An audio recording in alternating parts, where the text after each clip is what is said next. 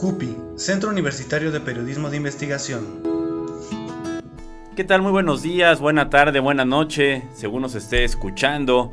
Bienvenida, bienvenido, bienvenida al podcast del mes de noviembre de 2022 del Centro Universitario de Periodismo de Investigación, CUPI por sus siglas. Mi nombre es Carlos Aguilar y como cada emisión de podcast vamos a hablar, platicar y dialogar, disfrutar sobre lo más importante publicado y realizado por el CUPI. Me acompaña como cada emisión Nitzia Pichardo. Nitzia, ¿cómo estás? Hola Carlos, muy bien, gracias. ¿Y tú? Pues ahora esta emisión que después justamente del paro que se dio aquí en la UAC, pues vamos a retomar actividad. Estaremos hablando de temas que ya parece que es bandera oficial del CUPI, que es movilidad. También hablaremos un poco sobre el vocabulario en esta mini cápsula que tendremos dentro de esta emisión del podcast, además de una infografía que se publicó por ahí y pues el tema principal en estos momentos, Qatar 2022. Así es, eh, como parte del Mundial de Qatar, platicamos con Francisco Pérez Barón, un aficionado a la selección mexicana que ha acompañado al equipo en mundiales anteriores y que será parte de lo que dialogaremos en esta emisión, pero hablabas de la bandera del CUPI y hablando de banderas de mundiales y demás, una de las banderas ha sido el eh, poner eh, foco de atención en el tema de movilidad y bueno, las obras del 5 de febrero Nitzia han generado afectaciones no solo en la paciencia de conductores, de transeúntes, de usuarios, de ciclistas, sino también de usuarias de aplicaciones móviles, ¿no? Que han tenido otro tipo de afectaciones, no necesariamente con cuestiones de la paciencia, pero sí cuestiones económicas. Platicaste y hiciste un reportaje al respecto. Sí, Carlos, fue un reportaje que se dividió en tres aspectos, sobre todo en cuestiones de Uber. Mariel Aragón publicó en sus redes sociales sobre su molestia de un tramo que fue básicamente como aproximadamente 3 kilómetros, en el cual pues pagó 309 pesos en la aplicación de Didi, este tramo pequeño que por lo general le cobran entre 50 a 60 pesos. Y todo esto por las obras, ya lo señalaste, del 5 de febrero, ¿no? Todo este tráfico que se ha generado y pues la histeria que hay en esos momentos pues con la gente. El cómo se manejan estas tarifas dinámicas, que es lo que ha sido el encanto de estas aplicaciones debido a que pues por ciertas horas, ciertos lugares, ciertos trayectos pues te cobran una tarifa más o menos. Eh, se platicó con, con Andrés, quien es conductor de Uber, y nos explicó que, de hecho, los lugares donde hay más tráfico, pues es por Centro Sur, debido al estadio, ahorita pues ya con todo esto del Mundial, y pues también por, por el TAC. En el caso del norte, pues sobre todo en la zona de Hidalgo, que es justamente ahorita por la el 5 de febrero, y es que es zona escolar también aquí. También se platicó con Sergio Olvera León, quien es el vocero del Observatorio Ciudadano de Movilidad, y nos explicó que justamente aplicaciones como Uber, Didi, esas aplicaciones móviles justamente para el servicio de, automóviles y de conducción, han ido en declive desde la pandemia. Y con las obras de 5 de febrero solamente fue una muestra más de lo que viene siendo una estrategia mercantil agresiva. Entonces, pues si quieren consultar más sobre cómo es que se explican este incremento de de las tarifas de Uber y 5 de febrero, pues recuerden que pueden encontrarnos en nuestra página de Facebook, Centro Universitario de Periodismo de Investigación. Y en el medio aliado Update México que nos retomó en esta publicación de Nietzsche, e infografía de Mario Ortega, de el aumento de 400% en la tarifa habitual de un tramo de 3 kilómetros aproximadamente aquí en el primer cuadro de la ciudad, gracias a la entrevista con Mariela Aragón, ¿no? O sea, de pasar de 60 pesos a 300 pesos dado la misma distancia, el viernes 11 de noviembre en particular, que fue uno de los viernes que ha habido más tránsito aquí en los alrededores. Bueno, ahí está el, pilar de este reportaje.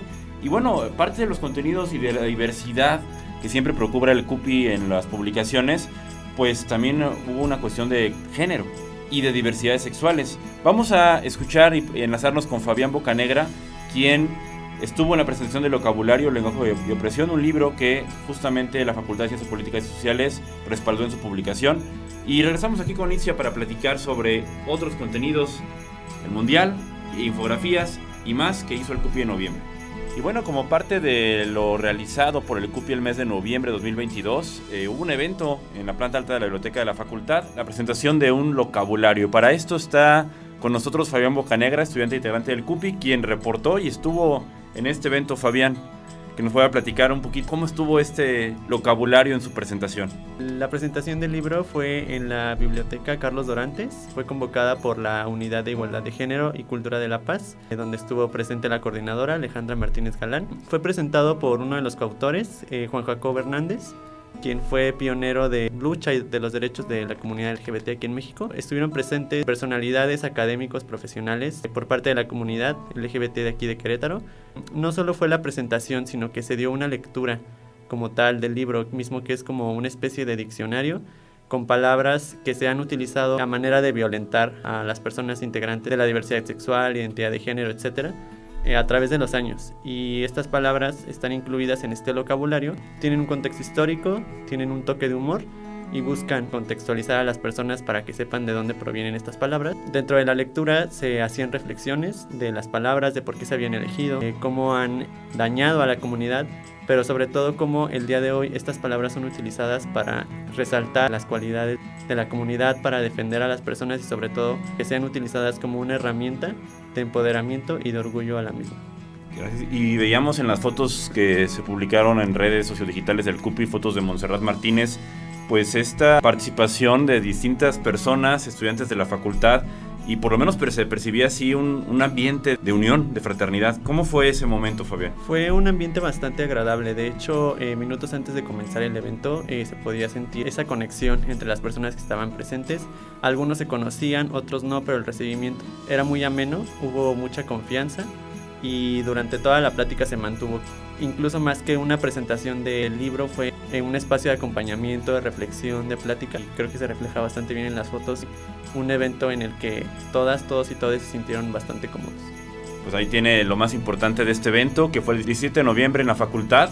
Fabián y Montserrat estuvieron ahí presentes. Y bueno, si gustan ver más detalles o leer más del texto de Fabián, pueden encontrar en las redes sociodigitales del CUPI, en Facebook e Instagram, donde se publicaron tanto las imágenes como lo que ocurrió en este evento. Continuamos con el podcast del CUPI de lo más importante del mes de noviembre. Pues bueno, justamente Carlos, entrevistaste a Francisco Pérez Barrón, un aficionado del fútbol que no solamente se queda en la televisión viendo del partido, sino también fue al Mundial de Brasil 2014 y también al de Rusia en 2018 y nos comenta justamente todo aspecto cultural que vivió en Rusia, que inclusive todos estos estereotipos que tenemos en este país, pues se le quitaron y además que en Brasil pues viajó de estadio a estadio y hasta lugares donde considera como selva. Carlos, no sé si nos puedes platicar cómo te fue con esa entrevista, que podemos encontrarlo en video y también pues en texto.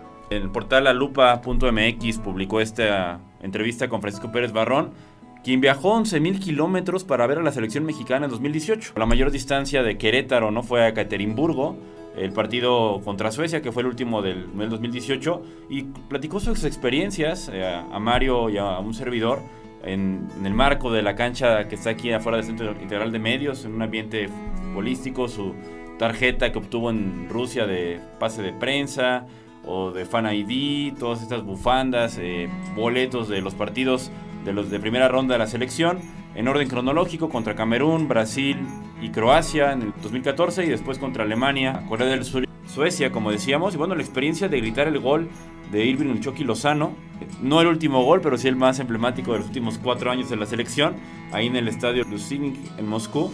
Y bueno, para Francisco nos comentaba así textual que ha sido su experiencia más importante en su vida en lo que corresponde a fútbol y que bueno, es todo a una vivencia y sobre todo la anécdota que nos relató, me acuerdo mucho, que fue parte de lo que destacamos en este contenido.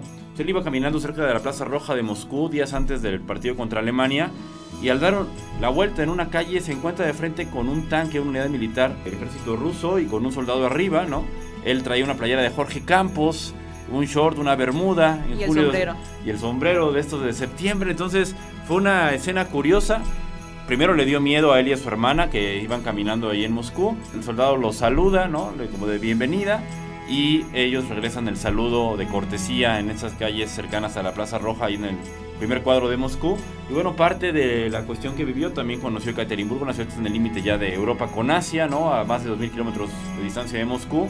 Y bueno, pues lo, lo, que se vivió en Brasil, su primera experiencia fuera de México y en un mundial y con todo aficionado, pues algo imborrable. Y el trasladarse de una ciudad a otra en Brasil en coche con otros cuatro amigos, pues le da esta relevancia y esta vivencia que el Cupi retoma en un video también elaborado por Julio Rangel, que pueden encontrar en nuestro canal de YouTube, y que bueno, es parte de este ambiente que corresponde a mundiales y que procuramos enlazar historias de esas que periodísticamente no se conocen y que el CUPIR pues rescató a partir de la vivencia de Francisco Pérez Barrón. Y hablando de noviembre, además del Mundial, bueno, en el caso de Querétaro, pues un tema que recordamos de manera, pues la palabra es impunidad, ¿no?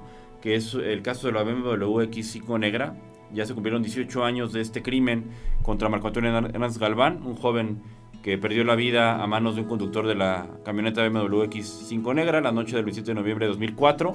Y bueno, el caso sigue impune, no hay castigo, no hay responsables en prisión, pareciera que no hubo homicida, este, de acuerdo a lo que han hecho o no han hecho las autoridades en Procuración de Justicia. Y el domingo 27 publicamos una, una infografía que es parte de lo que el CUPI ha elaborado en este mes.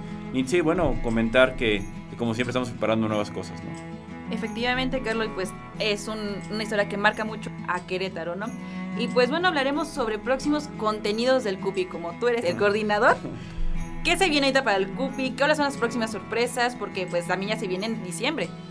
Así es, antes de entrar a cuestiones propiamente de, diciembre, eh, comentarles que Katia Santoyo, nuestra compañera, eh, está por publicar un texto del informe que presentó CIMAC el 29 de noviembre en la Ciudad de México sobre mujeres periodistas y violencia. Fue nuestra enviada especial a la Ciudad de México. Podrán ver eh, imágenes y texto de Katia Santoyo. Y también vamos a agradecer a nuestra, compañera eh, Natalia Alcocer, que publicó un texto a partir de entrevistar a Ale Martínez Galán, a nuestra colega docente aquí de la facultad, el 25 de noviembre y Montserrat Martínez y a quienes son parte y estaremos también hablando de más cosas de movilidad en próximos días y de sorpresas que estaremos también preparando en relación al CUPI en nuestros siguientes días de diciembre antes del periodo vacacional aquí en la universidad. Inicio a recordar a quienes están apenas entrando a redes, ¿dónde nos pueden ubicar? Claro que sí, Carlos. Pues como señalé previamente, en Facebook nos encuentran como Centro Universitario de Periodismo de Investigación CUPI, en Instagram como arroba cupioficial.uacu, en Twitter como arroba cupiuacu y pues también YouTube, Centro Universitario de Periodismo de Investigación. Donde se pueden encontrar videos elaborados por Julio, por Ulises, por Edgar, quienes están apoyando en lo audiovisual y pues estar al pendiente de las siguientes sorpresas que prepara el CUPI. Así llegamos al cierre de este podcast del mes de noviembre, Inicia. Un gusto como siempre acompañar a las audiencias del podcast y por supuesto tu compañía en esta co-conducción. Igualmente, Carlos, pues esperemos que diciembre venga con más sorpresas y pues ya se vienen también las vacaciones, así que pues síganos sintonizando para más. Que tengan muy buena tarde, buen día, buena noche. CUPI, Centro Universitario de Periodismo de Investigación.